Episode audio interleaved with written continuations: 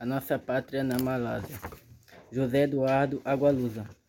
Quanto a mim, descobri, descobri-me cidadão desta nossa língua, vasto território de afetos, valores e memórias.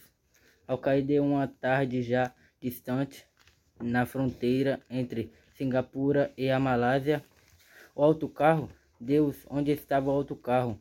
Eram centenas ali, e na escuridão todos me pareciam iguais. Tentei lembrar-me do rosto do meu vizinho, tentei lembrar-me de algum outro passageiro. Todos me pareciam iguais. Finalmente, já des desesperado, fui ter com o polícia e expliquei-me o que tinha acontecido. Ele olhou-me desconfiado e pediu para ver o passaporte português. O homem lançou-se no nos meus braços. Eu também sou português. Também não era.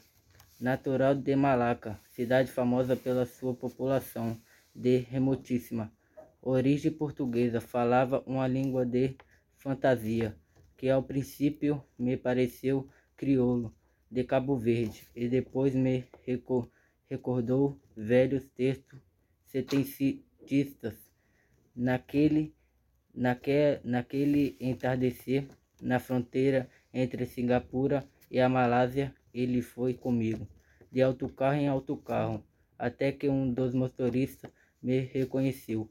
O polícia confirmou-me e a ele, num discurso expansivo, inflamado, que eu julgo, eu julgo ter compreendido mesmo sem entender uma única palavra. Por fim voltou-se para mim e apertou minha mão.